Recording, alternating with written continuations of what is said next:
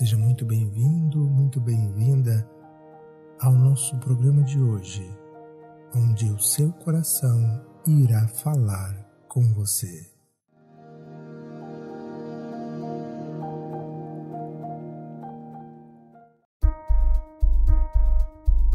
Quantos negócios perdidos, quantos relacionamentos rompidos, quantos trabalhos recomeçados você já quis uma tecla voltar em sua vida e ter uma segunda chance? A vida segue em constante movimento. Não para. Já imaginou embarcar em um trem sem esperar parar na estação? Difícil e arriscado, não é? Há quem leva a vida assim, que delega trabalhos assim, que não planeja. O resultado é a perda de tempo o cansaço físico e mental, o desgaste emocional, o prejuízo financeiro. Antecipe o erro. Comunique-se com você mesmo. Coloque suas ideias no papel e planeje-se. Fale com as pessoas à sua volta. Olhe e veja. Ouça e escute. Diga algo e tenha certeza de que estão te compreendendo. Acredite na comunicação inteligente. Não há líder eficaz que não conte aos outros seus pensamentos. Não há atendimento sem ouvir a necessidade de alguém.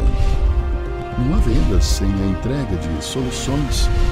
Não há bons relacionamentos sem entender diferentes pontos de vista. Não há motivação sem compreender o motivo da ação. Entenda, se faça entender e comece outra vez.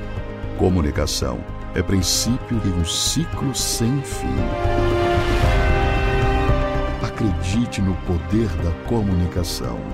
Recomece a contar a sua história e alcance novos resultados. Comunique-se com intenção. Comunique-se com sabedoria e, acima de tudo, faça diferença.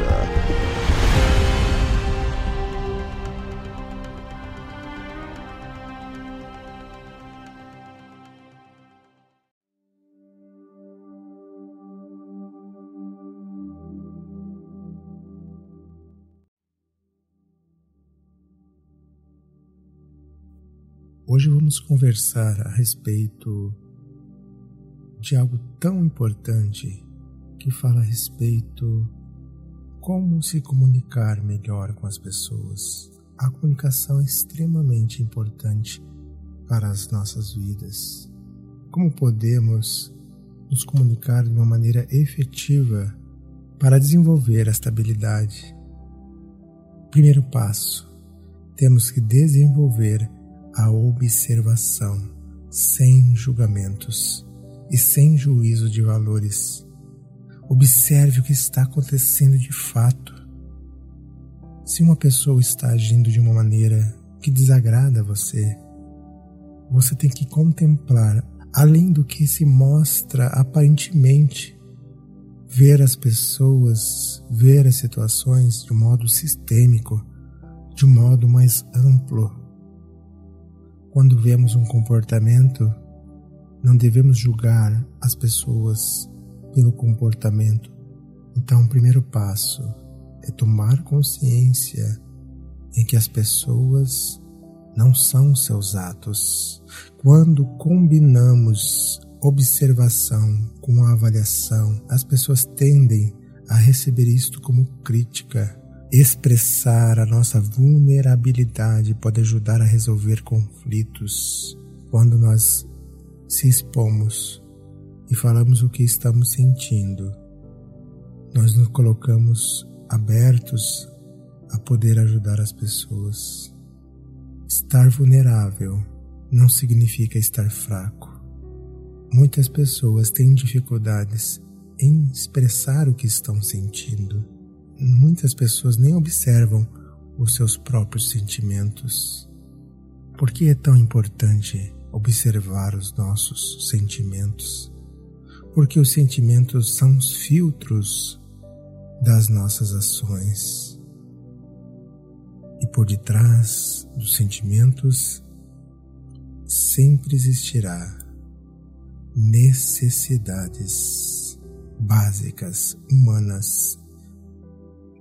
Muitas pessoas elas agem de forma birrenta, achando que o outro tem que entender qual é a necessidade, qual é o sofrimento que está acontecendo no seu interior. Mas as pessoas não têm muitas vezes inteligência emocional para perceber aquilo muitas vezes que está na cara. Então é necessário ser claro na necessidade que você deseja que seja satisfeita.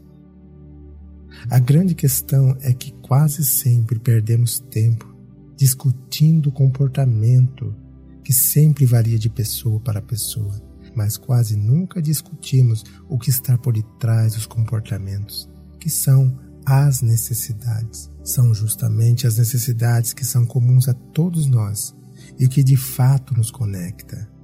Isso significa que, em vez de julgarmos uma pessoa do porquê ela está fazendo isso ou aquilo, podemos tentar identificar quais são as necessidades delas que não estão sendo atendidas. A identificação do que a pessoa está precisando é geralmente a fagulha que gera a conexão.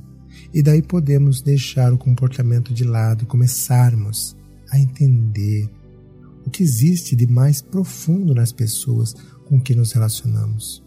Existe uma frase muito bonita que diz: por detrás de todo comportamento existe uma necessidade. Esse pensamento nos permite enxergar além das aparências, além do conflito e não julgar. Quando nós observamos as ações ou falas que estão nos incomodando ou gerando qualquer conflito, em uma discussão, por exemplo, é importante que essas observações sejam baseadas nos fatos e não em nossas interpretações acerca do que a pessoa quis dizer com suas atitudes, mas sim o fato que ela fez ou falou. Depois que observamos o que causou o conflito, podemos nos voltar para nós mesmos e perceber, identificar os sentimentos que estão sendo aflorados dentro de nós a partir das atitudes da pessoa. Após nomear esses sentimentos, podemos então identificar as necessidades que são apontadas por eles. Se estamos nos sentindo frustrados, qual foi a necessidade que não foi atendida e que gerou essa frustração? Comunique as suas necessidades, se responsabilizando por elas. Depois que entender isso, faça o seu pedido